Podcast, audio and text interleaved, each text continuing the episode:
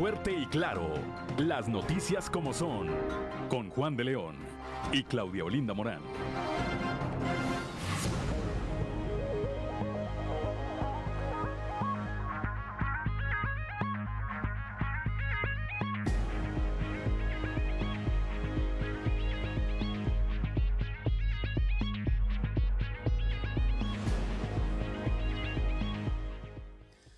Buenos días, ya estamos en Fuerte y Claro, un espacio informativo de Grupo Región. Hoy es miércoles 11 de enero de 2023 y hoy se celebra a quienes llevan por nombre Higinio. Saludamos como todas las mañanas a quienes nos acompañan a través de, a través de nuestras diferentes frecuencias de Grupo Región en todo el territorio del estado.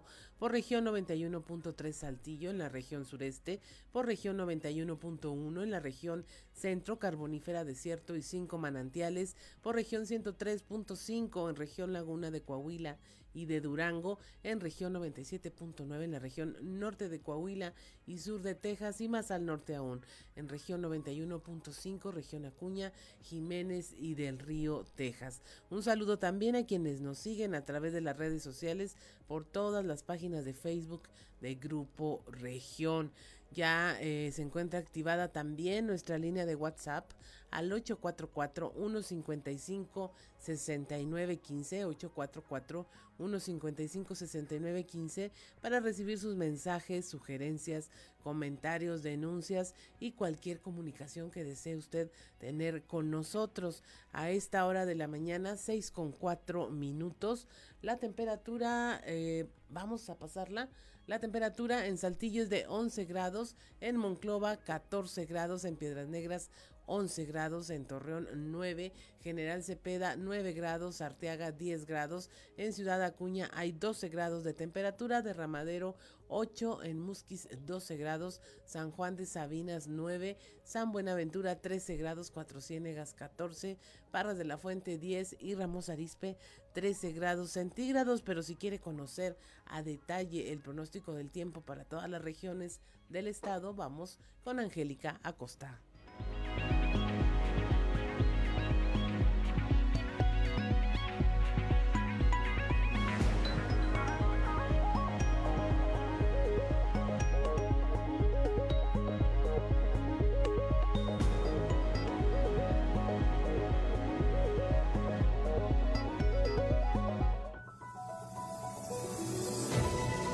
El pronóstico del tiempo con Angélica Acosta.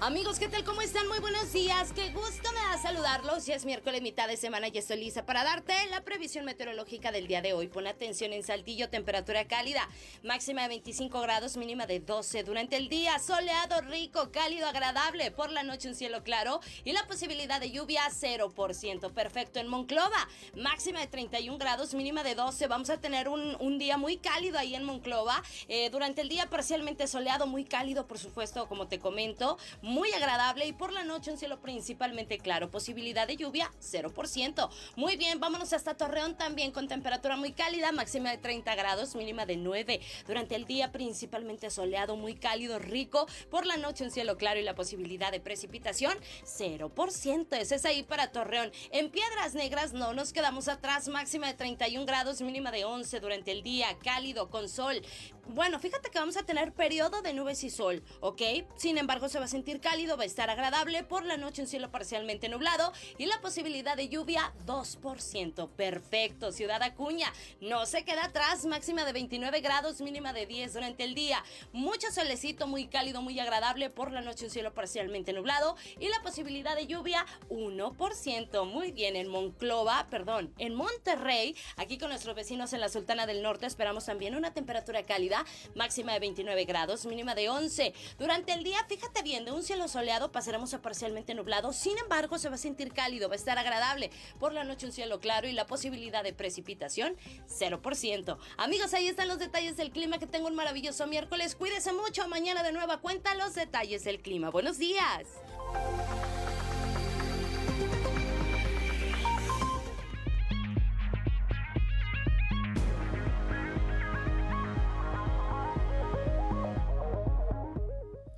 6 de la mañana con 7 minutos y es momento de escuchar Dios ama con el sacerdote Josué García.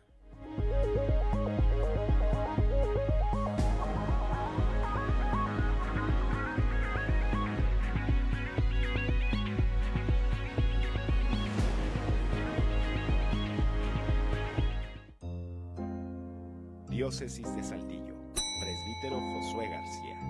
Dios ama.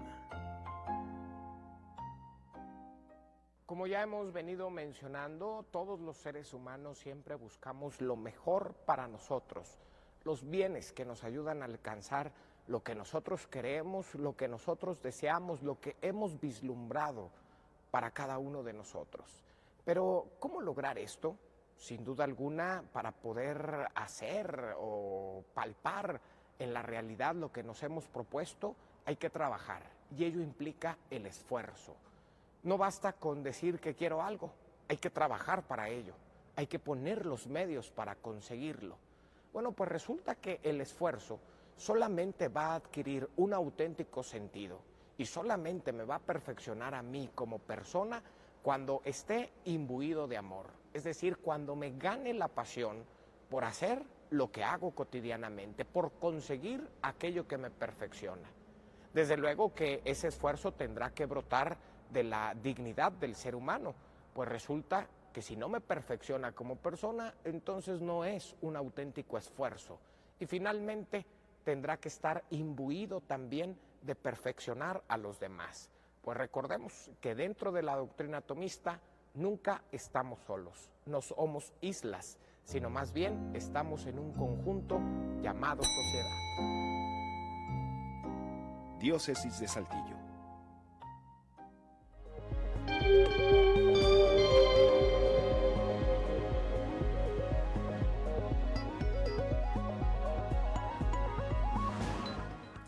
6 de la mañana con 9 minutos ya. Y si usted nos sigue a través de la radio, es momento de invitarlo a que vaya a nuestras redes sociales para compartirle este contenido. Los videos más virales de Sucedió en.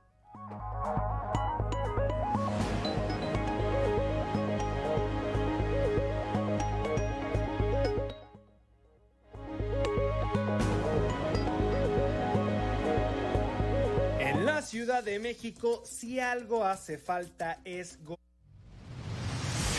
Esto es, sucedió en los tres videos más virales del momento. Sucedió en Lanús, Argentina. Un joven de 23 años falleció luego de estrellarse contra una camioneta estacionada.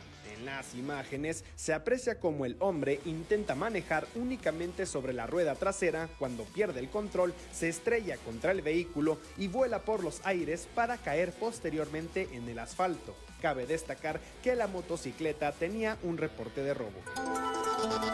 Sucedió en Ecatepec, Estado de México.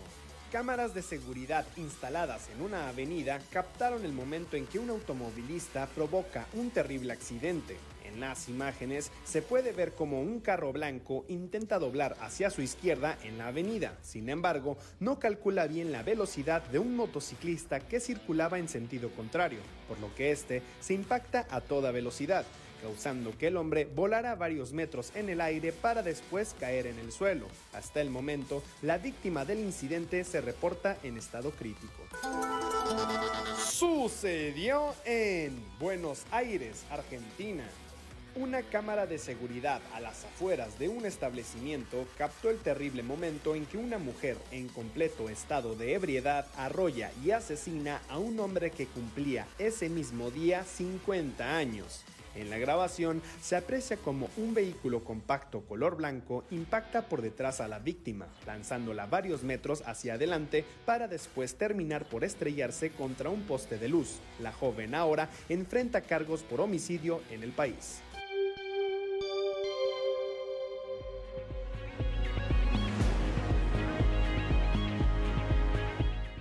Son las 6 de la mañana con 12 minutos ya y es momento de presentarle nuestra información generada en todo el territorio del estado en voz de nuestros corresponsales y reporteros. Empezando aquí por la región sureste, el gobernador Miguel Riquelme ayer aseguró que será respetuoso del proceso electoral y garantiza que todos los ciudadanos de Coahuila puedan acudir a votar. La información con Néstor González.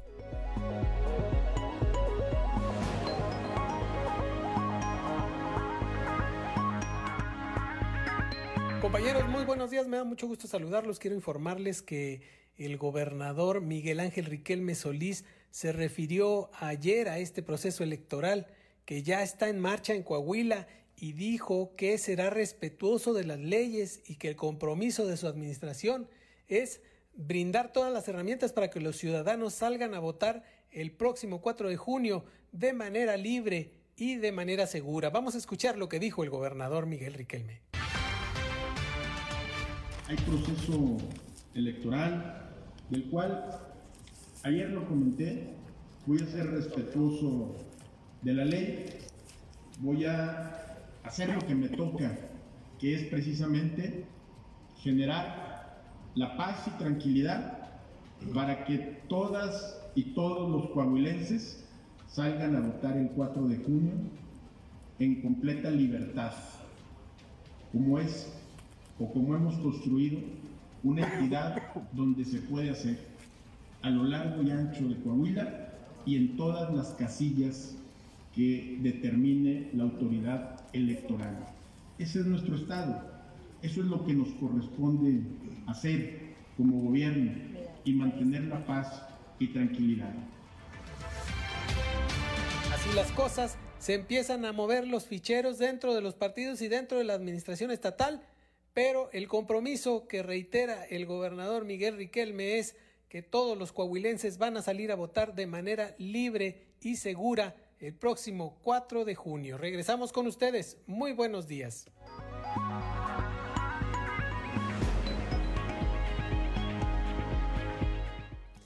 6 de la mañana con 14 minutos en la región centro, la Fiscalía va a colaborar con la recepción de denuncias por delitos electorales. La información con nuestra compañera Guadalupe Pérez.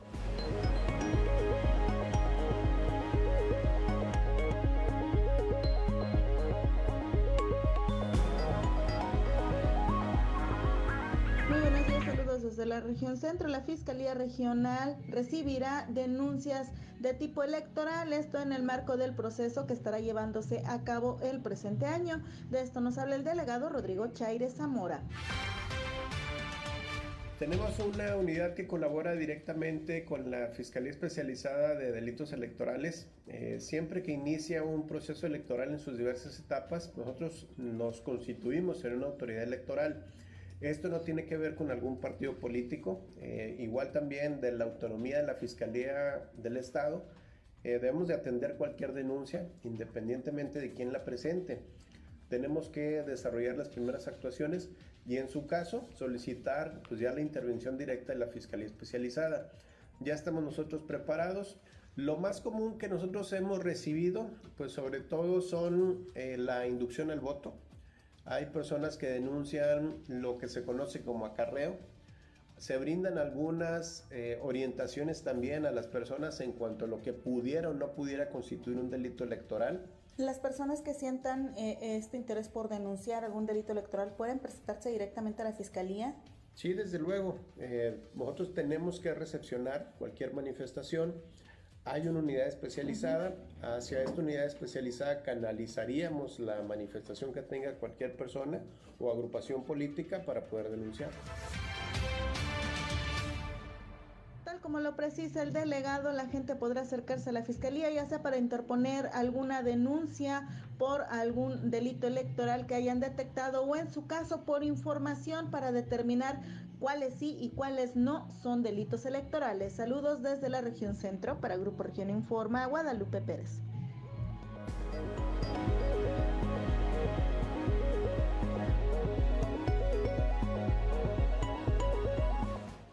6 de la mañana con 17 minutos también en el ámbito político aquí en la región eh, aquí en la región sureste la secretaria general del partido verde ecologista en el estado Claudia Rodríguez dijo que su partido no está por postular a Ricardo Mejía Verdeja como se dio a conocer a través de redes sociales. La información con nuestro compañero Raúl Rocha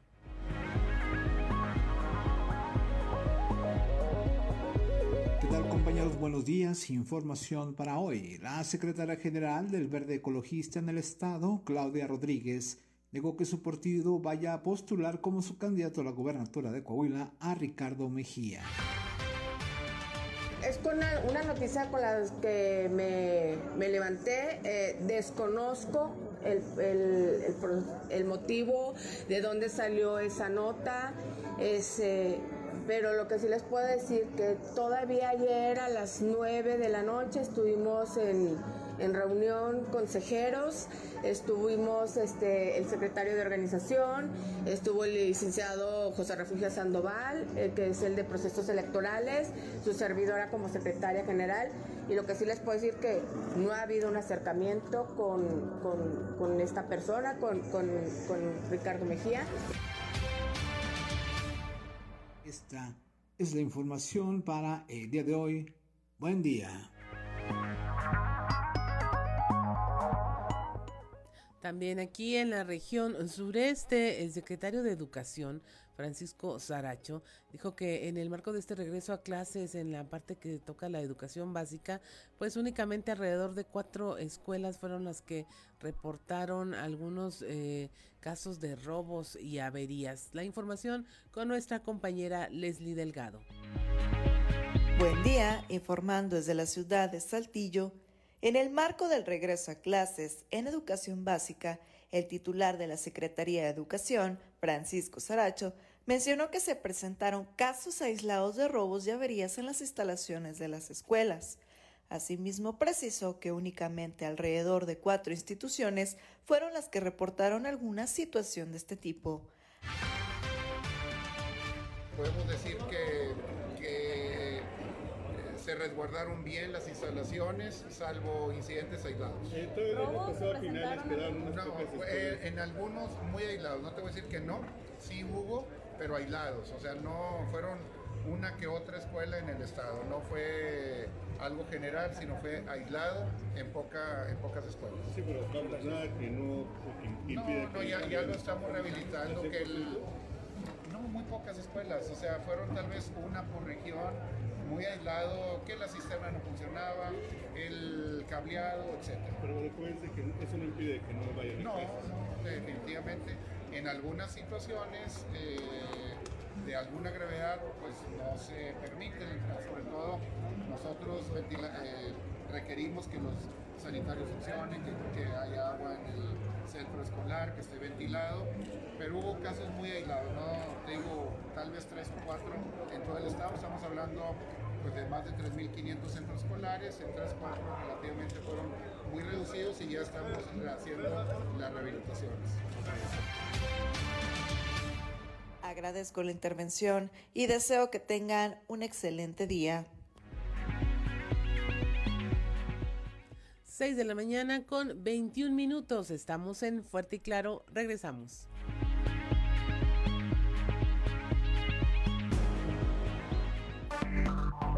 Enseguida regresamos con Fuerte y Claro. Con 26 minutos regresamos a Fuerte y Claro y si usted nos sigue a través de la radio, escuchó a Germán Valdés Tintán con esta canción que se llama La Gloria Eres Tú. Este, estamos hablando de ese eh, actor, cantante, cómico mexicano que su emblema, emblemático personaje del Pachuco, pues lo llevó hasta el cine. Fíjese usted un personaje en el que eh, puso a discutir a José Vasconcelos, quien lo criticaba fuertemente y era defendido nada más y nada menos por Salvador Novo y José Revueltas, escritores, activistas eh, mexicanos, escritores contemporáneos. Y finalmente pues usted y yo lo conocemos cuando llega al cine con la cinta El hijo desobediente. Vamos a tener canciones de este corte según la elección de nuestro productor Ricardo Guzmán. Son las 6 de la mañana con 27 minutos y es momento de presentarle nuestra portada del periódico Capital, un medio de Grupo Región, en donde nuestra nota principal es eh, la AMSA, la prioridad eh, que significa para el gobierno de Coahuila, aunque declinó entrar en polémica respecto a esta situación de Altos Hornos en eh, de México, el gobernador Miguel Riquelme dijo que para su administración es prioridad que los trabajadores mantengan sus fuentes de empleo y que la empresa pueda seguir operando, aunque ya se trabaja con la Secretaría de Economía para brindar los apoyos que se requieran, particularmente con la orientación de lo que viene para esta región, la región centro en Coahuila. Sigue incumplida la promesa de que no habría gasolinazos. Esta propuesta de campaña del presidente eh, López Obrador de acabar con esta práctica sigue sin, sin cumplirse. En 2022 el precio de la gasolina verde registró un precio promedio de 21 pesos con 55 centavos por litro, lo que representó, eh, representó un incremento del 7.3 3% a tasa anual, esto según datos de la consultoría Petro Intelligence.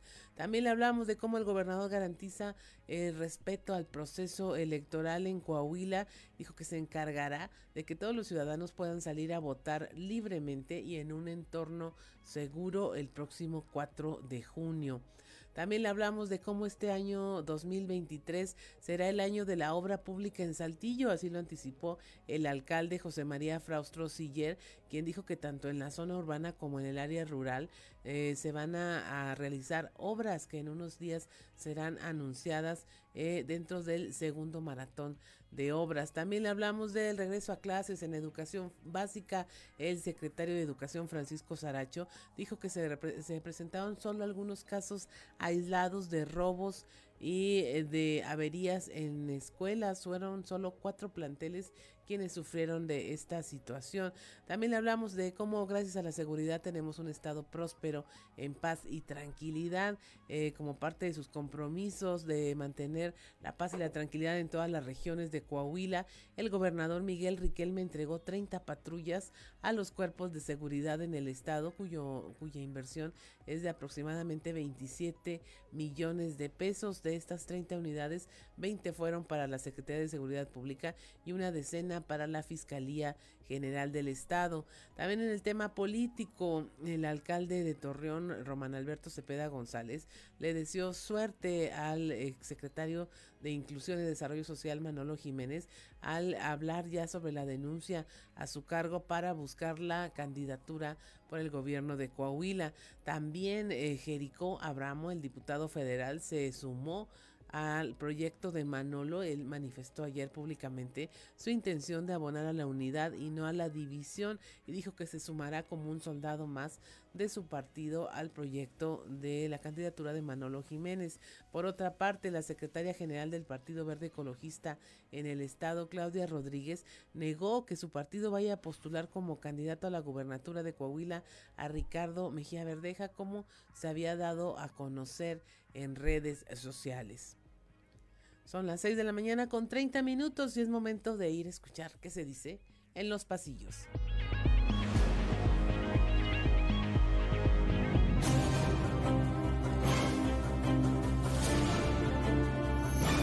Murió ayer el doctor Javier Díez de Urdanibia. Que en paz descanse. Con la manifestación pública de ayer de Jericó Abramo Mazo de sumarse al proyecto de Manolo Jiménez y la declaración del alcalde de Torreón, Román Alberto Cepeda, quien ponderó la unidad de su partido y deseó suerte en su proyecto al exalcalde de Saltillo y virtual candidato de la alianza. Su camino rumbo a la candidatura luce despejado y fortalecido al interior del tricolor. Por la acera de enfrente, en cambio, si bien la posición de Armando Guadiana como abanderado de Morena luce más que sólida, la competencia por los votos de Morena podrían dividirse si, como se rumora, el hoy subsecretario Mejía se lanza por el Partido del Trabajo o el Partido Verde Ecologista de México, partido que ayer en lo local dijo no tener ninguna noticia al respecto. ¡Qué profundo! No tengo la menor idea de qué pasa. Por lo pronto, faltan solo un par de días para que se despeje la duda de si finalmente el subse se baja de la 4T o permanece como uno de los funcionarios más influyentes del gobierno federal. Por lo pronto, en los corrillos políticos de la Ciudad de México se habla de que ante la inminente salida se tiene preparada supuestamente a quien actualmente es la titular del Secretariado Ejecutivo del Sistema Nacional de Seguridad, Clara Luz Flores. Llegó mi turno. En más de los efectos colaterales de los tiempos electorales, entre los rumores de fuertes cambios y enroques en el aparato estatal, suena el nombre de Azucena Ramos, quien sería movida de la Secretaría de Turismo hacia otra cartera o bien a una candidatura como diputada, cargo que no le es desconocido. Eso no me lo esperaba. Y quien se anticipó a la rumorología fue el presidente de la Junta de Gobierno, Eduardo Olmos, quien descartó cualquier posibilidad de buscar un periodo más como diputado local al afirmar que no es la ruta que quiera seguir.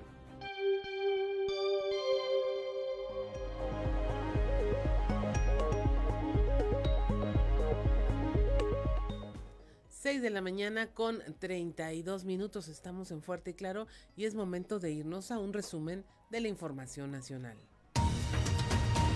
Lanza Canadá alerta de viaje a México. Esto en el marco de la cumbre de líderes de América que reunió a los presidentes de México, Estados Unidos y Canadá. El gobierno canadiense emitió una alerta de viajes ante el riesgo por la inseguridad en varios estados de la República. La alerta pide a sus ciudadanos evitar viajar por los estados de Chihuahua, Colima, excepto la ciudad de, de Manzanillo, por Coahuila, excepto la parte sur del estado, en y debajo del corredor carretero Saltillo Torreón, todo Durango, excepto la ciudad de Durango y Guerrero, así como Guanajuato, Michoacán, Morelos, Nayarit, Nuevo León, Sinaloa, Sonora y todo el territorio de Tamaulipas y Zacatecas.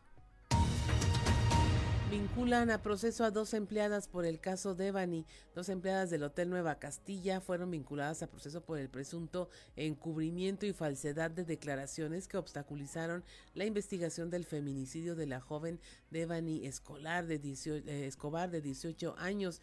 Esto ocurre a nueve meses de que se reportara su desaparición. Ambas mujeres, Ana Luisa N. y Elida Yurit N enfrentarán su proceso en libertad, pero no pueden salir del estado de Nuevo León durante el tiempo que dure el proceso y deberán acudir a firmar de forma periódica. Bloquean carreteras en Zacatecas por secuestro de un niño. También habitantes de la comunidad Sauceda de la Borda, municipio de Betagrande, incendiaron llantas impidiendo la salida del gobernador David Monreal Ávila, quien se encontraba en un evento. También otras siete comunidades del semidesierto de Zacatecas bloquearon las carreteras federales a Saltillo, Aguascalientes y a San Luis Potosí para exigir la aparición con vida del menor Tadeo de seis años de edad secuestrado desde el pasado 20 de diciembre en la comunidad Chaparrosa, municipio de Villa de Cos. También la ciudad de Zacatecas fue paralizada por el bloqueo del Boulevard Metropolitano por un contingente de 200 personas, entre las que se encontraban los padres del menor. En Tlaxcala, habitantes de la localidad San Francisco Mitepec lincharon a un presunto delincuente que habría intentado robar una camioneta junto con dos cómplices, entre ellos una mujer, quienes resultaron heridos. La agresión ocurrió poco antes de las 11 horas del martes, cuando los lugareños sorprendieron a tres sujetos en el momento en el que supuestamente pretendían despojar de un vehículo a su propietario, por lo que los retuvieron y los golpearon. A uno de los hombres le rociaron gasolina y le prendieron fuego. Fue rescatado con vida por los policías, pero falleció mientras era trasladado al hospital. También secuestran y lesionan a policías en Veracruz. Dos policías fueron privados de la libertad y uno más fue baleado durante un ataque la mañana del martes en la localidad de Córdoba. La agresión tuvo lugar en una vivienda en donde realizaban vigilancia. Al sitio llegaron sujetos armados que abrieron fuego contra los agentes. Y finalmente fueron liberados los estudiantes eh, universitarios que protestaron por el, un proyecto de desarrollo inmobiliario en un parque en Guadalajara, Jalisco. El juez consideró que hay elementos para abrir una investigación contra los jóvenes por los que los vinculó a proceso. Dio cuatro meses para la ampliación de la investigación y seis meses de medidas preventivas, entre las cuales pues los tres universitarios tendrán que acudir cada mes al penal de Puente Grande para firmar. Y hasta aquí la información nacional. Son las 6 de la mañana con 36 minutos y continuamos con la información generada en el territorio coahuilense. En Acuña, en Ciudad Acuña, la problemática psicosocial que se enfrentan en los municipios es un programa que se va a atender con eh, mejoras de prácticas de crianza. La información con nuestra compañera Laura Estrada.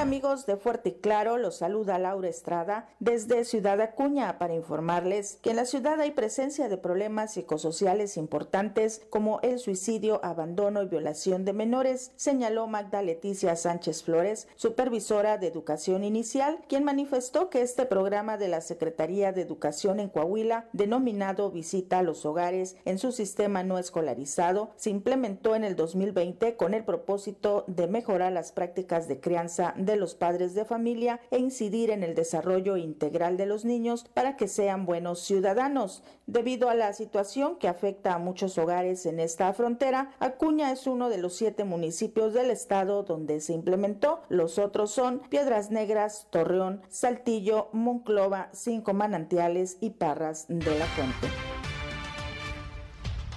De hecho, este programa se forma precisamente para poder atacar eso. Y no todos los municipios del, del, estado está este programa. Aquí en Acuña está, ¿por qué? Porque hay presencia de problemas psicosociales importantes. Estamos hablando de suicidios, estamos hablando de abandono, estamos hablando de falta de atención, estamos hablando de violaciones, estamos hablando de niños que gritan y golpean también a sus padres cuando son adolescentes, estamos hablando de niños que dejan la escuela, estamos hablando que hay padres que aunque interesados en la atención de sus hijos, no les brindan toda la atención correspondiente por actividades laborales, ocupacionales o por sus propias cargas emocionales.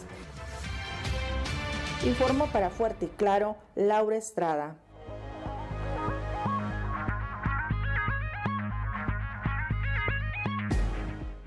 6 de la mañana con 39 minutos y mire, seguramente no le es ajeno todo lo que mencionaba la maestra Magda Leticia Sánchez Flores, quien es supervisora de educación inicial, eh, los problemas que hay en los hogares por la falta de conocimiento de la crianza, pues suelen derivarse en este tipo de eventos como suicidio, abandono y violación de menores. La atención que se está brindando eh, me recuerda a la llamada escuela para padres, Ricardo Guzmán, que antes se tenía y en esta ocasión pues se trata de visita a los hogares. En siete municipios del estado se estarán acudiendo para implementar estas formas de mejorar la crianza de los padres de familia que puedan incidir finalmente en el desarrollo de los niños. Seguramente lo que mencionó eh, pues sí, lo hemos escuchado, lo hemos visto, eh, niños golpeando a los padres, eh, temas de rebelión, temas de que hace falta que eh, nos enseñen cómo ser padres, no es una cosa que se herede o sea así fue por generación espontánea. Son las 6 de la mañana con 40 minutos. Estamos en Fuerte y Claro. Regresamos.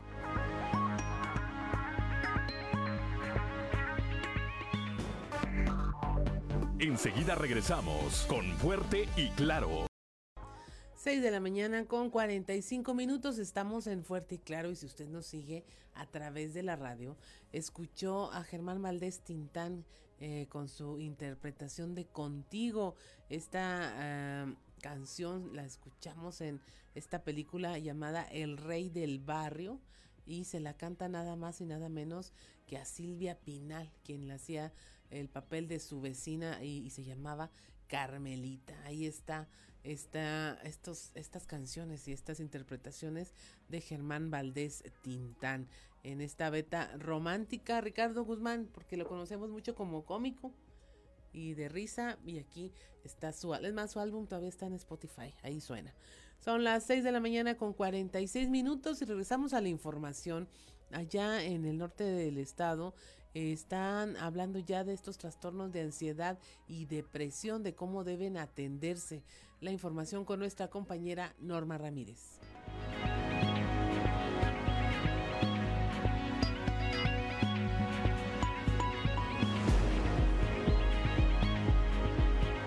Muy buenos días, esta es la información. Beatriz Lozoya Botello, psiquiatra del Hospital General Salvador Chavarría, dio a conocer sobre la importancia de identificar que es un trastorno de ansiedad y la depresión, puesto que ambos, a pesar de que dañan el psico de una persona, pues su tratamiento es totalmente diferente, ya que uno requiere de medicamento para su control y el otro no. Al respecto nos informa estado de ánimo bajo que casi siempre va a estar causado por un factor externo, como por ejemplo una pérdida, una situación difícil que hace que nos pues, sintamos tristes, todos conocemos esta emoción. Pero ¿qué la diferencia de la depresión como tal?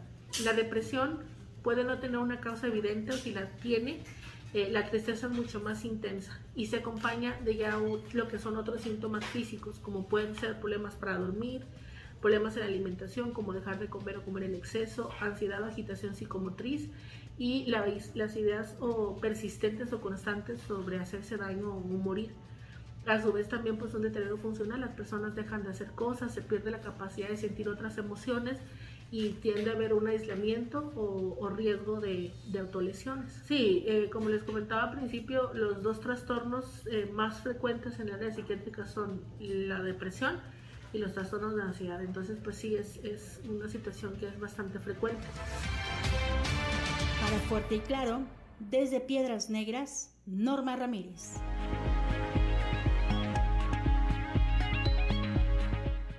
Seis de la mañana con 48 minutos, también allá en el norte del estado, durante los primeros minutos del martes, elementos de la patrulla fronteriza del CBP detuvieron a una persona de 45 años quien se dedicaba a asaltar a los migrantes que cruzaban el río Bravo por este sector. La información con nuestro compañero Ricardo Ramírez.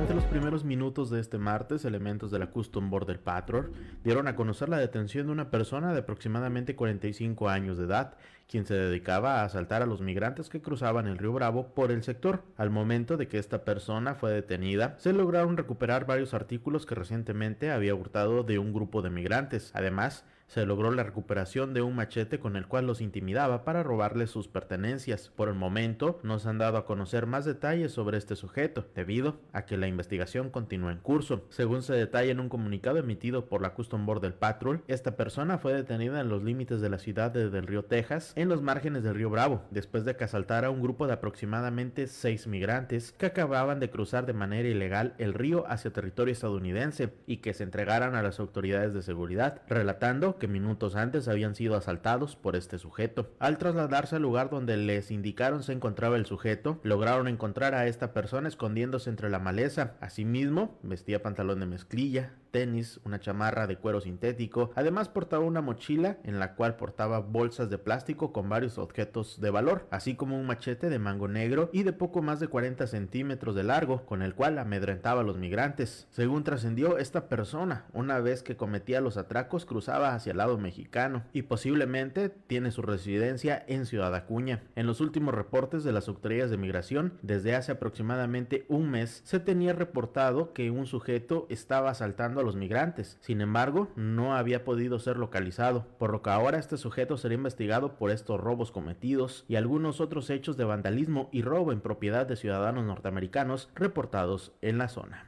Informó para Fuerte y Claro Ricardo Ramírez. 6 de la mañana con 51 minutos en la región carbonífera.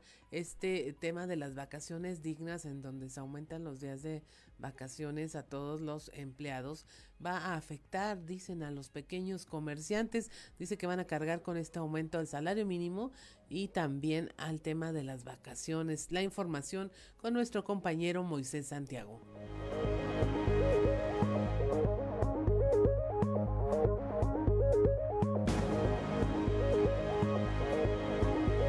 Esta es la información que tenemos para todos ustedes el día de hoy desde la región carbonífera. El comercio organizado cargará con el aumento del salario mínimo, puesto que los productos se incrementarán desde un 2 hasta un 4%, junto con el aumento del periodo vacacional será una carga para el comercio organizado, así lo señaló Gregorio Garza Ballí, presidente de la Canaco Sabinas. Esto es lo que comenta al respecto. Más aumenta el salario mínimo, más aumenta la canasta básica. Esto es algo innegable. Por nosotros eso no nos asusta tanto, ya que pues es bueno pagarles un poco más a los empleados, ¿verdad? Tener a la gente contenta, pero al, pagar más, pues tienes que cobrar un poco más, ¿no? Ya que no. Lo que sí nos afecta mucho a veces a los pequeños comercios, estamos hablando que los que sean de cero, de, de un empleado a 50 empleados, es lo de las vacaciones dignas que sabemos que la gente lo merece, eso sí nos pega, yo creo que nos pega a cualquiera. Digo, de una manera eh, que fuera de, gradual, de menos a más, para poder pues cumplir como se merece con, con, este lineamiento nuevo en este año que son las vacaciones dignas y estar legalmente pues de la manera mejor correcta. Esta es la información que tenemos para todos ustedes desde la región carbonífera para Grupo Región Informa, su amigo y servidor Moisés Santiago. 6 de la mañana con 53 minutos hay una invitación a la ciudadanía para votar el 6 de junio, sin embargo, también se están tomando muy en serio la promoción del voto en este de parte de las instituciones electorales con el programa Mi primer voto que va a estar eh, dirigido a jóvenes, pues se pretende incentivar que los jóvenes salgan a votar. La información con nuestra compañera Lucía Castán.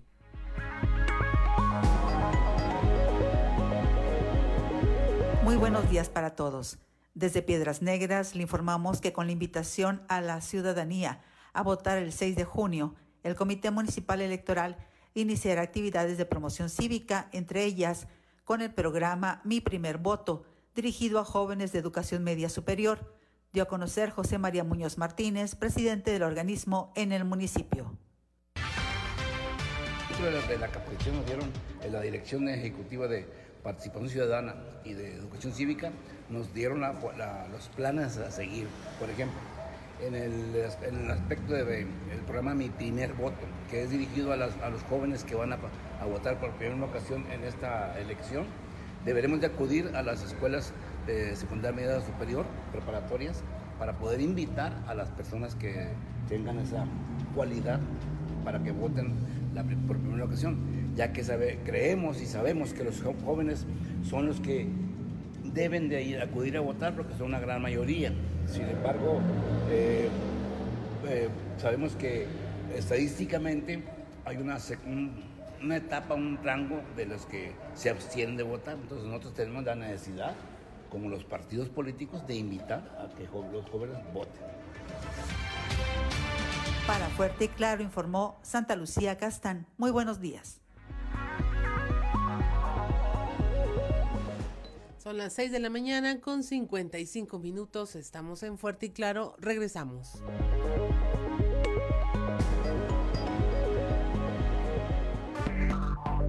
Enseguida regresamos con Fuerte y Claro.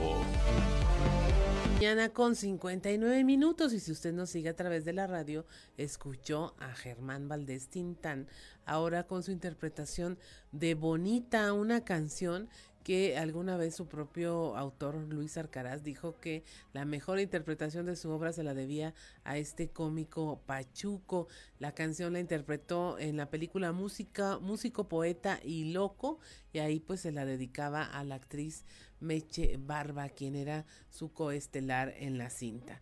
Son las 7 de la mañana y esta hora la temperatura en Saltillo está en 11 grados, en Monclova 14, Piedras Negras 11 grados, Torreón y General Cepeda con 9 grados centígrados, Arteaga con 10, Ciudad Acuña 12, en Derramadero al sur de Saltillo hay 8 grados, Musquis 12, San Juan de Sabina 9 grados, San Buenaventura 13 grados, Cuatro Ciénegas 14, Parras de la Fuente 10 y Ramos Arispe 13 grados centígrados.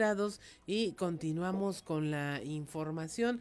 Allá en la región centro, aunque se declinó entrar en polémica respecto a la situación de Altos Hornos de México, el gobernador Miguel Riquelme dijo que para su administración es una prioridad que los trabajadores mantengan sus fuentes de empleo y que la empresa pueda seguir operando.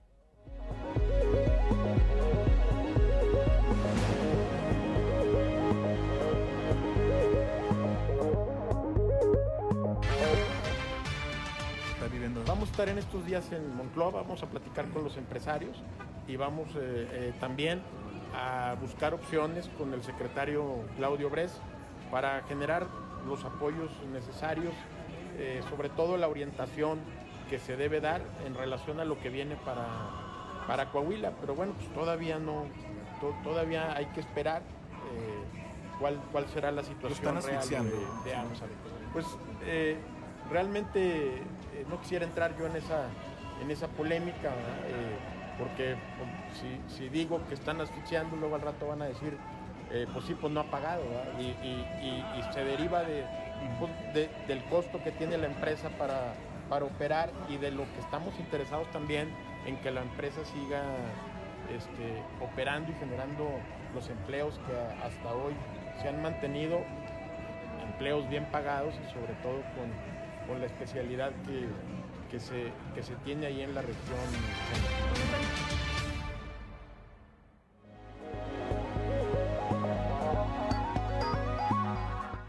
7 de la mañana con dos minutos. Se tiene el compromiso de pagar el 12 de enero el ahorro que eh, se le debe a los trabajadores. Esto lo señaló Francisco Orduña, vocero de Altos Hornos de México.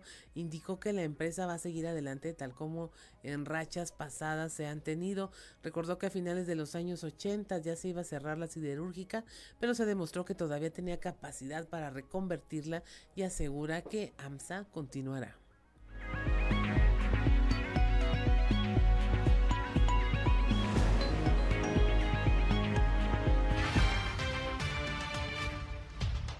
Sea, tenemos el eh, compromiso de pagar el ahorro y estamos trabajando en eso. Salvo eventualidades mayores, si falla alguno de los pagos que esperamos, una cosa de ese tipo, es un compromiso que se tiene que cumplir. Y en cuanto a la continuidad de AMSA, yo no tengo duda de que la empresa va a seguir. O sea, la empresa no, no va a desaparecer, va a seguir. Hemos tenido otros baches y hemos salido adelante. Este se ha notado más a lo mejor. Pero yo recuerdo, por ejemplo, cuando recién llegábamos a fines de los años 80, esta empresa la iban a cerrar. Aquí el presidente Cedillo reconoció en un acto de inauguración de una planta de oxígeno que él había votado por cerrar Alto Sol, igual como lo hicieron con Fundidora Monterrey. Y se demostró que había capacidad de reconvertir la empresa y se modernizó. Eso se nos olvida de repente, pero así fue. Nada más reconocer la solidaridad inmensa de la comunidad, que tiene bien claro lo que representa la empresa en la economía regional, y el compromiso de los trabajadores. Como es público, se suspendió el transporte, porque no pudimos pagar el transporte, habían otras prioridades en vez del transporte y no hemos tenido ausentismo, ni hemos tenido retraso. La gente ha llegado a cumplir con su plan.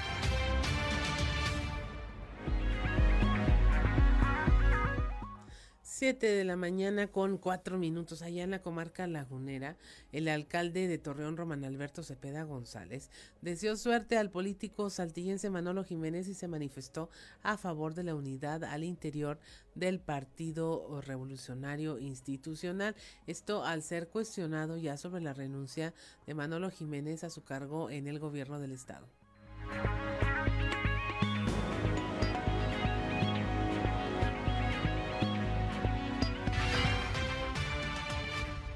Mayor de los éxitos este, para Manolo, el mayor de los éxitos, como yo lo he dicho, siempre en 27, ya casi 28 años de haber estado en el servicio público, he antepuesto siempre los intereses colectivos, la unidad y la responsabilidad por encima de los intereses personales y mis aspiraciones personales. Yo creo que seguirá siendo y yo creo que la unidad y lo que le convenga este, al partido y a quienes toman las decisiones, ahí voy a estar yo. Ya lo había comentado yo con anterioridad en el proyecto en donde esté el gobernador, ahí va a estar Román Alberto. Torreón y Román siempre serán factor de suma, nunca de resto.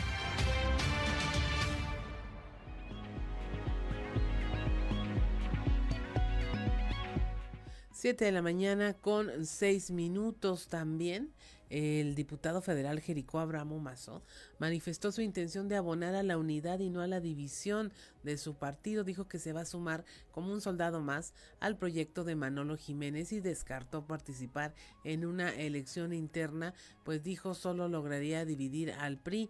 Esto a pesar de haber obtenido buenos números en la encuesta realizada por este instituto político en la que quedó en segundo lugar detrás de Manolo Jiménez.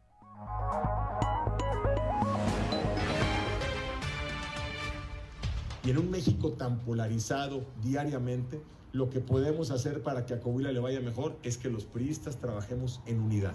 Y hoy Manolo Jiménez encabeza la encuesta hecha a las simpatizantes y militantes del PRI. Y yo voy a hacer valer mi palabra que anuncié en agosto y que ustedes tienen grabadas en sus cámaras y están grabadas en las redes sociales y están publicadas en los medios de comunicación de ese mes, de ese entonces, donde dije que si no estaba yo en primer lugar, yo no participaría en la elección de las intercampañas porque solamente abonaría a dividir al partido y a dividir a la gente y a confundir al electorado en momentos donde lo que necesitamos es ir todas y todos juntos para que gane Coahuila, para que gane con el proyecto de Manolo Jiménez. Lo que cuenta es el valor de continuar y ese será mi compromiso. Voy a continuar con mi aspiración, voy a continuar con el trabajo que he hecho 25 años. Yo no sé si algún día voy a ser gobernador. Lo que sí voy a hacer es ayudar en todo como un soldado más para que Manolo Jiménez sea gobernador, para que a Coahuila le vaya bien, para que a todas y todos los coahuilenses puedan vivir en un estado que continúe con la paz. 7 de la mañana. 7 de la mañana con 8 minutos también dentro de estas acciones. Bueno, el gobierno estatal la Administración Estatal también designó a Javier Díaz como secretario de Inclusión y Desarrollo Social. Él eh, se desempeñaba como administrador fiscal del Estado y la tarde de ayer fue nombrado por el gobernador Miguel Riquelme como secretario de Inclusión y Desarrollo Social. Ahí exhortó a este nuevo titular de la Secretaría de Inclusión y Desarrollo Social a que continúe llevando la política social de su gobierno a cada rincón del estado de Coahuila. Thank you.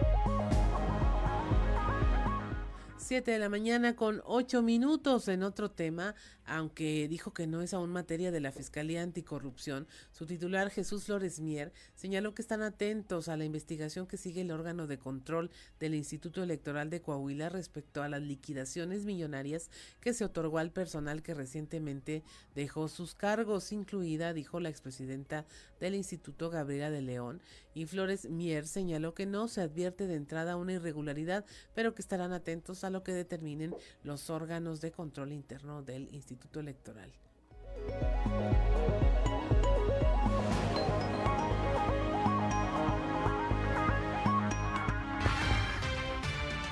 Eh, nos enteramos que el mismo Instituto Electoral eh, va a abrir un procedimiento, va a investigar el órgano de control interno. Estaremos atentos, ¿no? Eh, no, se desprende que haya habido este, un delito de entrada de las notas. Entonces vamos a esperar a ver qué resuelve el órgano de control interno. Podría haber alguna responsabilidad administrativa o de otro carácter y en su caso, bueno, pues ya tendría que denunciarnos. Eh, nosotros estaremos atentos, en su caso, bueno, pues podríamos tener un acercamiento también con el titular del órgano de control interno, pues para poder intercambiar información y en su caso, bueno, pues definirlo con Sí, claro, también este, pues la auditoría va a revisar, ¿no? Eh, cuando le toque la cuenta pública correspondiente. Bueno, a diciembre de este año que le revise la cuenta pública. Sí, no sé en qué periodo haya sido, pero le tocaría, le correspondería la cuenta pública correspondiente. No, por este hecho no tenemos ninguna carpeta de oficio.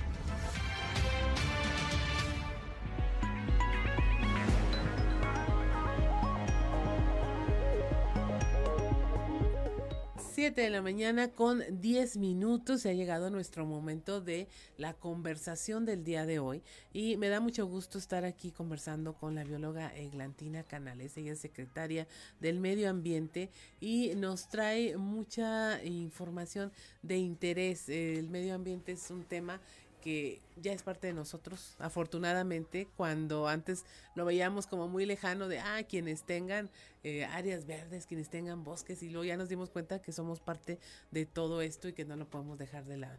Y eh, secretaria, pues muy buenos días, sé que trae por aquí actividades para empezar el año. Sí, claro, estamos contentos de estar aquí y agradecidos con la oportunidad de compartir con ustedes, igual que siempre, a través de este amable medio que siempre nos ha tratado muy amablemente tenemos muchos planes para el cierre de la administración de Miguel Riquelme y entre ellos no dejar los programas tradicionales que hemos llevado a cabo durante esta administración y algunos desde la pasada.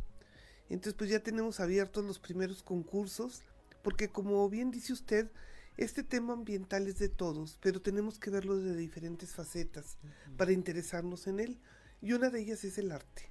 Y dentro del arte hay todo tiene que ver con medio ambiente, hay gente que hace música para medio ambiente o que hace teatro para medio ambiente, pero en este caso nosotros eh, las áreas que podemos cubrir muy bien son eh, la parte de mm, la plástica a través de la fotografía y la literatura a través de cuentos cortos sobre medio ambiente, que nos ha ido muy bien. Este es el doceavo año que tenemos el concurso de fotografía y el onceavo año que tenemos el programa del cuento ambiental y siempre llegan cosas maravillosas, muy oportunas y te das cuenta de la capacidad de observación de los coahuilenses.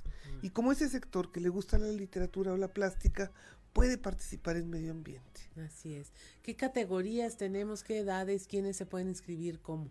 Pues mira que casi todos los coahuilenses para el premio de cuento, que es eh, un poquito más complejo, pues los niños desde 7 años, que es cuando ya escriben con soltura, porque pues tienen que ser inéditos y escritos por ellos, que no se los haga la tía ni la abuelita. Este, entonces, pues ya de siete años, ya después el, jurado se da cuenta si lo escribió un niño o no, y a los siete años ya tienen soltura para hacer redacción, de ahí a los 14 años que están más o menos a mitad de la secundaria, y después empieza ya el juvenil de 15 a 25, que esos ya traen otras ideas, y luego después de 25 en delante los adultos, tenemos premios únicos, nada más para el primer lugar en, en este tema. Y el de fotografía pues es más... Eh, Complicado porque tiene primeros, segundos y terceros lugares por la cantidad de material que recibimos. Y ahí tenemos nada más dos categorías, la infantil de 7 a 14 y la general de 15 para arriba, porque sucede que teníamos antes juvenil, pero luego los de los chavos estaban mejores que los de los adultos y estaban compitiendo de manera diferenciada, entonces los juntamos a todos y bueno, tenemos temas. En el de cuento de naturaleza es un cuento, el tema es libre, pero tiene que ser pues relacionado con algún problema. Y fíjate que es bien interesante los resultados. Los cuentos de los niños, de los jóvenes y de los adultos son completamente diferentes. Y nos preocupa mucho que los temas de los jóvenes a veces son un poco de desesperanza. Entonces eso lo que nos va dando es guía a quién tenemos que dirigir esfuerzos de comunicación, en este caso a los jóvenes. En el de fotografía también las fotos de los jóvenes son bien dramáticas. Eso quiere decir que hay una preocupación y conciencia y conciencia que se expresa a través del arte. El arte y el medio ambiente son hermanos. Secretaria, yo me imagino que eh, temáticamente han ido cambiando a través de 12 años de qué escriben los niños. Indudablemente este año le van a llegar muchos de osos porque han estado en lo público, han estado muy cercanos a las eh, zonas urbanas y rurales y los niños han estado particularmente muy cercanos a las historias, rescates, algunos fallidos, muchos buenos, eh, su reintegración y reinserción a la naturaleza, eh, los cumpleaños de los osos en, los, en el Museo del Desierto, seguramente va a ser un tema que traen ahorita en, Yo el creo colectivo. que sí. Es un tema que tenemos en la sociedad. Hoy el y eso tiene tiene muchos problemas, ¿eh? Tiene muchas aristas, depende de dónde lo queramos ver, pero también tiene muchas cosas buenas. Y yo prefiero utilizar las buenas. Primero el interés que todos pusimos en una especie que es emblemática para nosotros, y, pero que causa conflictos con los humanos, porque es un depredador y porque es un animal enorme, el mamífero más grande que hay en, en nuestro país, y entonces, mamífero terrestre, obviamente las ballenas están más grandes, pero este, el tema importante de esto es que la gente les puso atención y empezó a haber una corriente y una generación de interés que seguro se va a manifestar acá, ¿eh?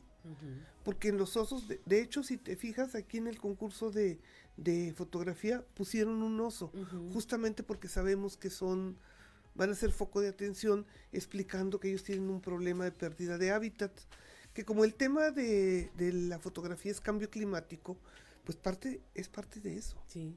Sí. Y es muy sentido y muy, muy cercano. Digo, no hay fin de semana en que no sepamos algo. día. Día, de los vecinos de Monterrey, de nuestra zona. Ayer me habló una persona y me dice, es que ella tiene un viñedo, la, la familia, están ahí en el rancho y el oso anda caminando por ahí. Le digo, pues que lo dejen. Tenemos que pasar a otra etapa del manejo de los osos. Ya no, no los podemos ver como enemigos, ni tampoco podemos sobreprotegerlos porque no, no hay capacidad de sobreprotegerlos, porque ponerlos en un zoológico o en una jaula no creo que sea protegerlos, porque al sacarlos tú de su población, haz de cuenta que los mataste. Es lo mismo. es. O sea, ese potencial genético que ellos tenían para su población ya no lo va a tener porque están metidos en un zoológico Así es. o en una jaula o en un retiro donde seguramente van a restringir muchísimo la reproducción para no llenarse de esos animales que pues como te digo son muy grandes muy poderosos comen mucho tienen cuidados especiales. Entonces eso no nos soluciona nada.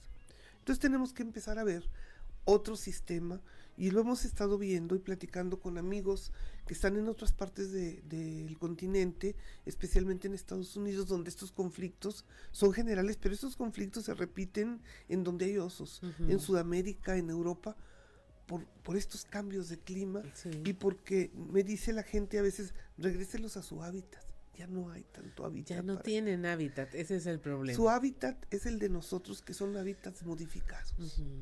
Entonces la convivencia tiene que venir por ahí. Entender que el hábitat de ellos lo hemos modificado de tal manera que ahora lo compartimos. Entonces tenemos que, que ver un índice de tolerancia. Yo creo que en algún momento se tendrán que tomar otro tipo de medidas de remoción a través de, de otras estrategias, pero en este momento no podemos. Primero porque la ley no lo impide. Es una especie en peligro de extinción que no ha sido recategorizada, pero también desde tiempos de Miguel de la Madrid como presidente de México hay un decreto de prioridades de conservación en este país. Cuando todavía no había Secretaría de Medio Ambiente ni nada de eso, pero sí había una corriente ya de ambientalismo clara, encaminada para allá. En ese momento se hacen las prioridades de conservación y quedan en un decreto y el oso negro va en, en la lista.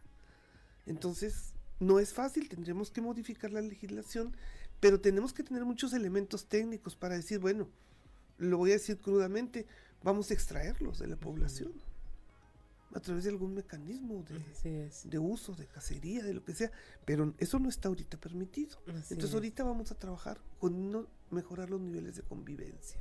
Y este año se lo vamos a dedicar a los osos, porque el problema fue serio, o sea, fue serio.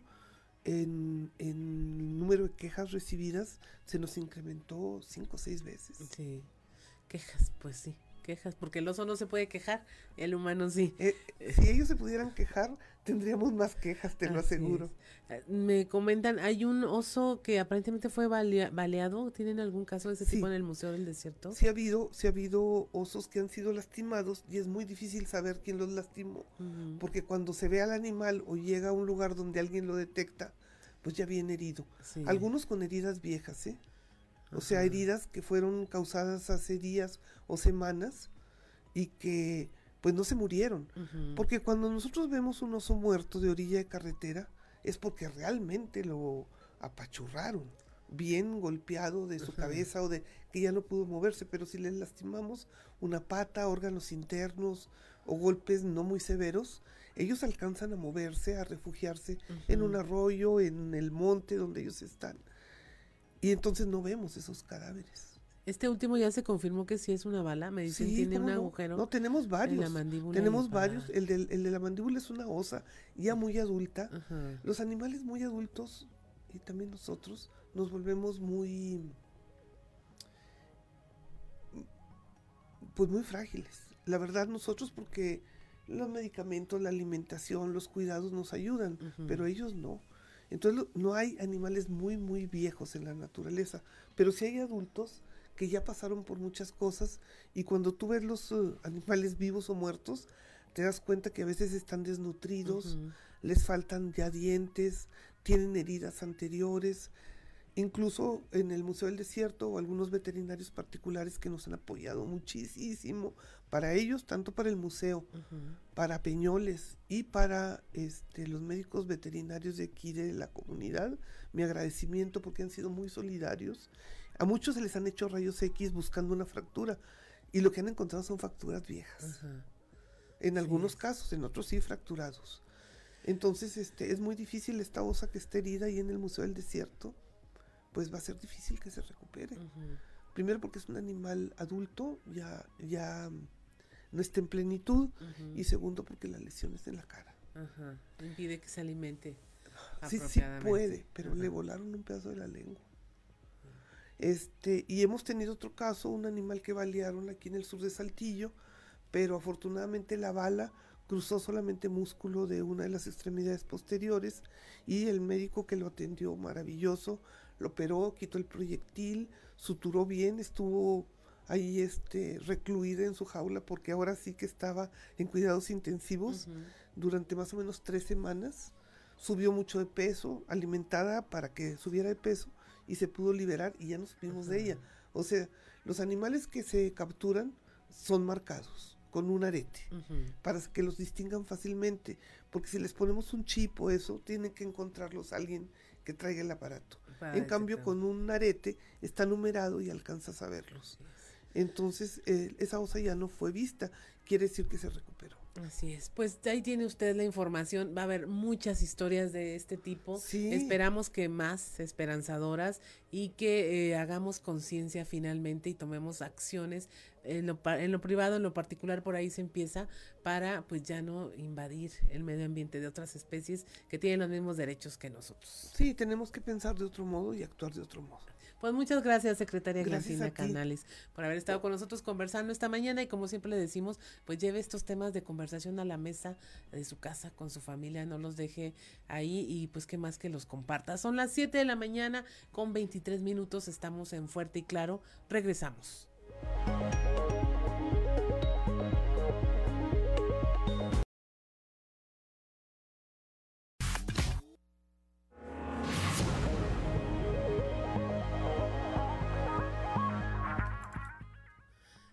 7 de la mañana con 27 minutos y ya tenemos en la línea a don Antonio Zamora, a quien me da mucho gusto saludar. Este, no habíamos conversado en todo el inicio del año, don Antonio. Pues es que no tengo tu número, sino yo sí te marco y ese tipo de cosas. me dio mucho gusto porque eh, estuvo usted enviando ahí su columna, compartiéndola y la verdad sí me llegaba, sí la estaba viendo por ahí. Ah, ah qué bueno, me da, me da gusto. Este, fíjate, que ayer el bolero, ya ves que anda en todos lados y a ninguno se le mira, Claudia. Entonces, se reportó desde la Ciudad de México, desde la capital de los temblores, eh, y nos dijo que, que de esas veces que pasó ahí por el Comité Ejecutivo Nacional del PRI, escuchó a un grupo de personas, eh, que el diputado federal de Jericó, Abramo Mazo, ya está palomeado para la elección del 2024. La verdad, no sabíamos si ese era el motivo por el que había también Jericó convocado a conferencia de prensa en isla de San Pedro de Saltillo, o si sencillamente era para dar a conocer que no le favorecieron los números en la encuesta realizada por el PRI de, de Coahuila y que al final de cuentas fue esto último, ¿no? Yo creo que eso es importante, la actitud de, de, de Jericó, de decir, ok, perfecto, no me favorecieron los números, yo me sumo, me sumo al candidato, y, y, pues así sucedió, ¿no? Creo que esto cree, crea un ambiente de unidad en torno al que será candidato, nos referimos a, Manolo Jiménez, y así fortalecido, pues llegar a la elección del 4 de junio, donde se elegirán además diputados locales.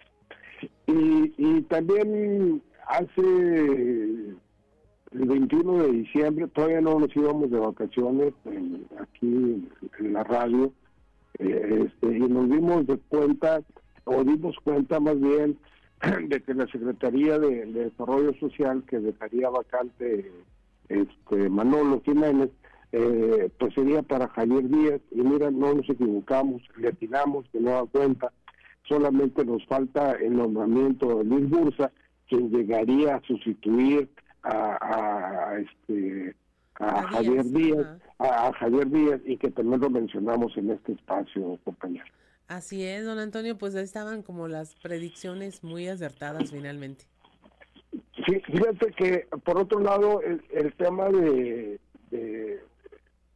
este de Ricardo Mejía, que si va a ser candidato, que si no va a ser candidato, que si por cuál partido y por demás. Yo supe que eh, uno de los panistas, que ya no es panista y que eh, labora ahí en el Congreso del Estado, este, o, es diputado, pues, eh, se renunció al partido, al PAN, para, para irse a trabajar con con, con este, con Ricardo Mejía, o, o, o hacerle campaña y demás. Pero luego cuando Ricardo Mejía dijo que siempre no, cuando le ganó las encuestas el senador Guayana, este mismo expanista se acercó o con, con Ricardo Mejía y dijo, ¿tú qué onda? ¿Qué vas a hacer? Dijo, no, pues yo creo me voy por otro partido. y este le respondió, ¿sabes qué? Pues yo aquí no juego, que te vaya bien y demás. Eh, se hablaba de que se iría como candidato por Movimiento Ciudadano, pero el Estado de México será Juan Cepeda, por lo que por cuestión de género en Coahuila eh, debe ser mujer, este y, parece que, así será. Y también la UDC este, no hicieron convenio con Movimiento Ciudadano, este y en el verde sería igual. Y, y hay que ver, hay que recordar aquí rápidamente, Claudia, que, ayer solicitaron licencias las diputadas Yolanda Bisonda Maltos de UDC y Claudia Elvira Rodríguez Vázquez, Márquez del Partido Verde. Esto significa que ella puede ser la candidata y quedaría y se quedaría Ricardo Mejía sin Juan y sin las gallinas. Así es, pues primero usted parecía brujo atinándole a todo, don Antonio, y después ya parece que nos puso acertijos ahí con, con el misterioso diputado.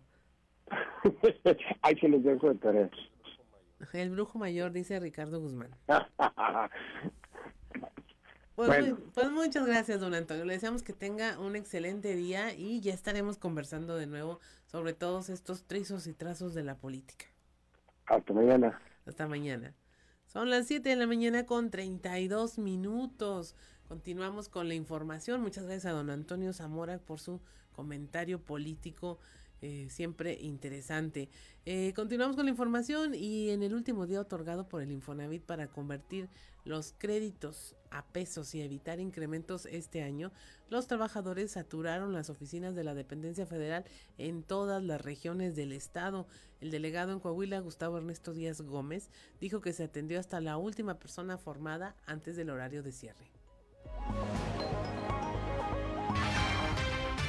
Hasta el momento, en estos primeros 10 días de enero, eh, no hemos tenido una cifra oficial, sin embargo, el ritmo de atenciones diarias en todo el estado ha estado entre 1.000 y 1.500 atenciones en nuestras cinco oficinas, lo cual prevemos que aproximadamente entre 9 y 10.000 créditos hayan sido convertidos solamente en este mes de enero.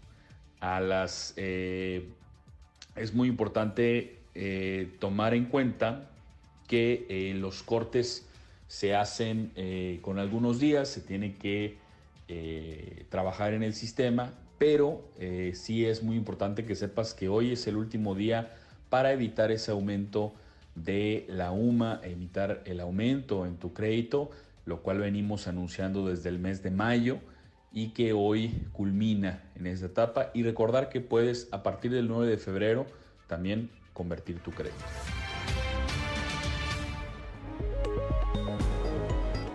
7 de la mañana con 34 minutos. Ante la llegada de un nuevo frente frío a Coahuila, el subsecretario de Protección Civil, Francisco Martínez Ábalos, recomendó mantener las precauciones para evitar casos de intoxicación por monóxido de carbono, así como de hipotermia por las bajas temperaturas, las cuales hasta ahora han arrojado un saldo blanco en toda la entidad. No ha habido incidentes en lo que va del invierno y esperamos que siga así, relacionados con intoxicaciones por monóxido de carbono, por alguna falla de algún calentador. ¿Qué está pasando? Que la gente eh, de nuestro estado cada vez tiene una mayor cultura en materia de protección civil y atiende las recomendaciones. Apaga los calentadores de gas durante la noche, cierra muy bien sus válvulas y con esto evita que una falla durante la madrugada sorprenda a la gente dormida y eso genere una intoxicación. No tenemos reportes de fiscalía eh, de CEMEFO en ese sentido. Tampoco ha habido gente que meta carbón vegetal encendido a las viviendas. Eh, ya ven que antes eh, alguna gente metía hasta un asador a una recámara o algo prendido, con carbón prendido, y, pues pensaba que eso le iba a, calentar la habitación de manera segura y no, pues causó intoxicaciones y la muerte, muy lamentables hechos.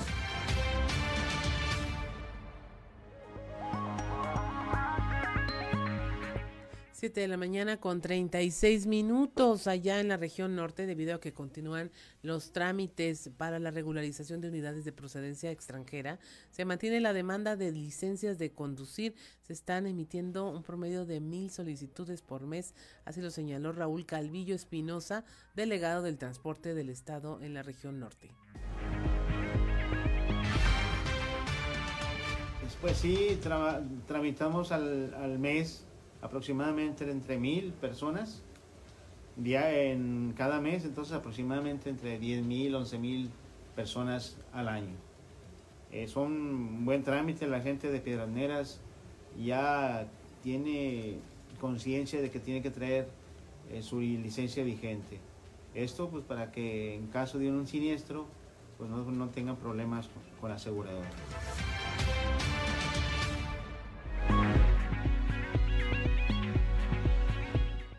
7 de la mañana con 37 minutos. Tres robos en cinco meses fueron los que sufrieron en la primaria moderna ubicada en la zona centro. Esto en Monclova, en Monclova. En, ahí en el último atraco no solo se llevaron las pastillas de luz, sino varios metros de cableado. Daniel Banda, quien es presidente de la Asociación de Padres de Familia, señaló que los materiales y la mano de obra eh, van a tener que aplicar una inversión de 20 a 22 mil pesos, dinero con el que no cuentan. Están haciendo un llamado a las autoridades educativas y municipales para que los ayuden y también se refuerce la presencia policial. Sería por tercera vez este robo. Ya, ya son tres veces las que se han robado esas pastillas. ¿Tres veces en cuánto tiempo, señor? En aproximadamente cinco meses, más o menos. ¿Cuánto ha costado la reparación cada vez?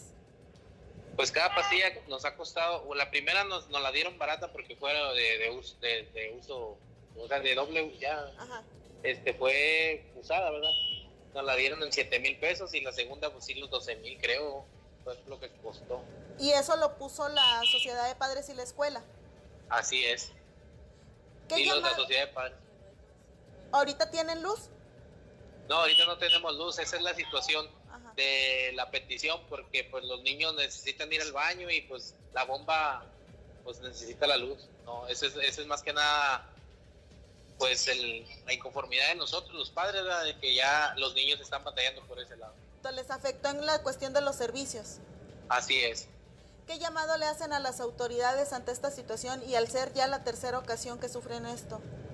Pues el llamado es para la autoridad, ya sea competente en seguridad pública, es para que haya rondines que no se hicieron. las, las primeras dos veces que robaron, este, dijeron que iban a estar dando recorridos como antes.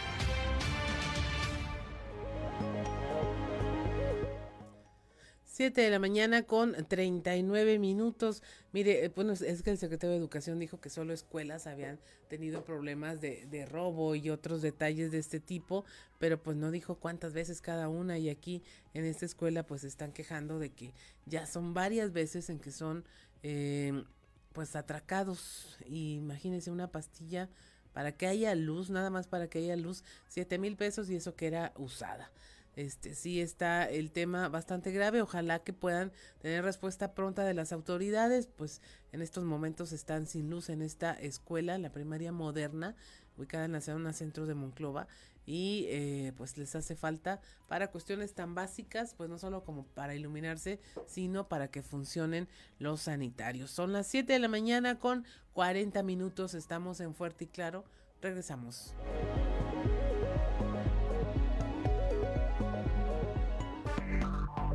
Enseguida regresamos con Fuerte y Claro. 7 de la mañana con 46 minutos, estamos en Fuerte y Claro, pero si usted nos sigue a través de la radio, escuchó a Germán Valdés Tintán con esta canción llamada Personalidad. Eh, fíjese, la banda Maldita Vecindad se, basó en su personaje de Pachuco para escribir la canción que lleva este mismo nombre y eh, bueno, fue conocido como el Elvis Presley de los Pachucos debido a su baile en México y lo popular que era en todo este ámbito. También hay que comentarlo, pues fue eh, también doblaba personajes de Disney, eh, fue la voz del oso Balú en el libro de la selva, además de otros dibujos animados. Eh, son las 7 de la mañana con 46 minutos y es momento de escuchar porque siempre, siempre hay un tweet.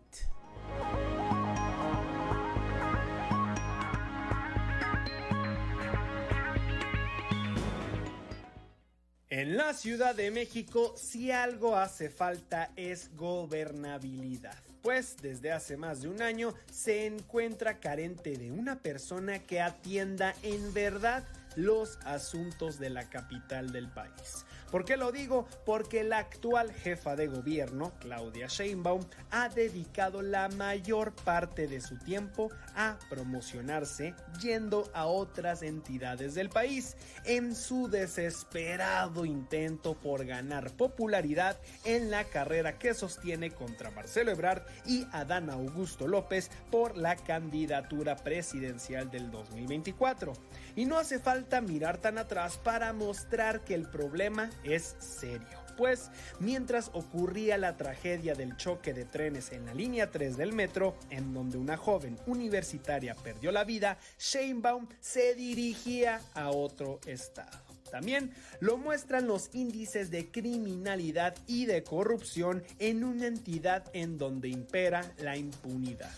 ¿Y quiénes son los más afectados? Exacto los ciudadanos que confiaron en ella y quienes se tragaron el cuento que publicó en Twitter el año pasado afirmando que su compromiso es estar cerca de los habitantes. Afortunadamente, nosotros no olvidamos y volvemos a exhibir su doble discurso, ya que siempre, siempre hay un tweet.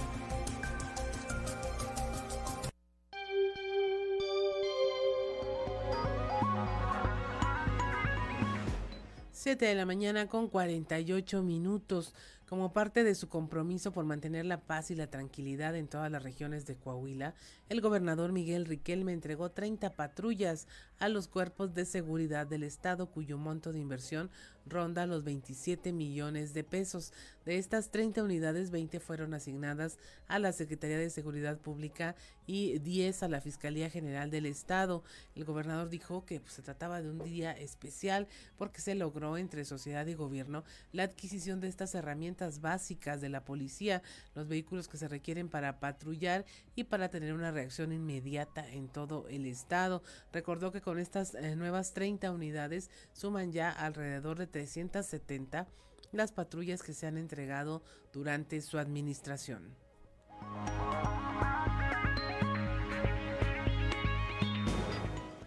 7:49 de la mañana. Por otra parte, el alcalde de Saltillo, José María Fraustro Siller, anticipó que este 2023 es el año de la obra pública en Saltillo.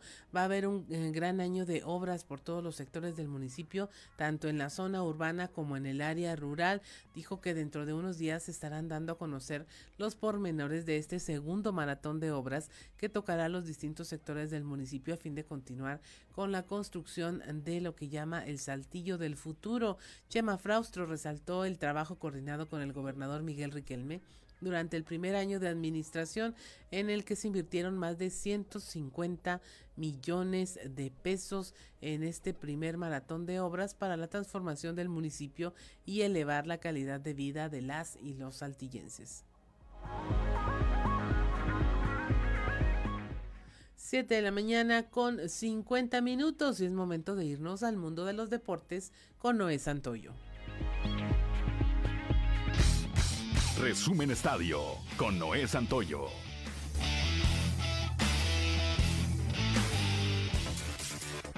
La mañana de este martes se dio a conocer que el histórico luchador lagunero Jesús Tora López, mejor conocido como Black Warrior, habría muerto durante la madrugada por causas aún desconocidas. El gladiador, eterno rival del místico con quien perdió su máscara en el año 2006, había cumplido la edad de 54 años el pasado 7 de enero y durante el último año había vivido con el dolor de perder a su hijo. Fue a través de redes sociales que distintas empresas de lucha libre en nuestro país dieron a conocer la triste noticia. Al término de la práctica de ayer, Juan Bruneta, jugador de Santos Laguna, calificó la derrota ante Tigres como un marcador engañoso, pues el abultado 3 por 0 no refleja para él lo que fue el partido, pero con un jugador menos las cosas se complicaron en los últimos minutos. Además se dijo confiado en que la directiva pronto sumará refuerzos, pero de no ser así, asegura que el plantel actual del equipo es competitivo y darán la pelea en cada partido. Nosotros eh, hoy somos los que estamos acá. Eh, confiamos muchísimo en el plantel que tenemos. El cuerpo técnico confía muchísimo en, nosotros. Y eso es lo importante. Después, obviamente, si se suman jugadores, bienvenido sea, porque eh, seguramente va a ser para aportar jerarquía, para aportar la competencia interna. Pero nosotros, si quedamos así como estamos, la verdad que estamos con mucha confianza. Tenemos grandísimos jugadores, tenemos grandísimos chavos que le van a aportar muchísimo al club. de la cantera, la verdad que estamos muy tranquilo, tenemos jugadores con experiencia, eh, así que estamos tranquilos en ese sentido. Eh. Julio César Cata Domínguez, defensa central de Cruz Azul, emitió un comunicado de prensa tras la polémica fiesta infantil que le organizó a su hijo de 12 años de edad con temática de armas, en el que el Cata admite que fue un error, por lo que deslinda a la Liga MX y a la máquina de los hechos, además de que se compromete a ser un referente para promover los valores del fútbol mexicano dentro y fuera de la cancha. El zaguero quedó fuera de la convocatoria del partido contra Tijuana y ha sido suspendido tres juegos más por la máquina. Los Marlins de Miami y el lanzador derecho Johnny Cueto llegaron a un acuerdo que garantiza un pago de 8.5 millones de dólares al dominicano en la campaña 2023. El pago incluye una cláusula de rescisión de 2.5 millones en caso de que los Marlins no ejerzan la opción para renovar el convenio en 2024. Carlos Correa cambió de destino por segunda vez para volver al punto de origen. El puertorriqueño llegó el día de ayer a un acuerdo por seis años y 200 millones de dólares para volver a los mellizos de Minnesota, el equipo en el que militó la campaña anterior. Correa no había podido formalizar los convenios previos con los Mets de Nueva York y los Gigantes de San Francisco. Resumen Estadio con Noé Santoyo.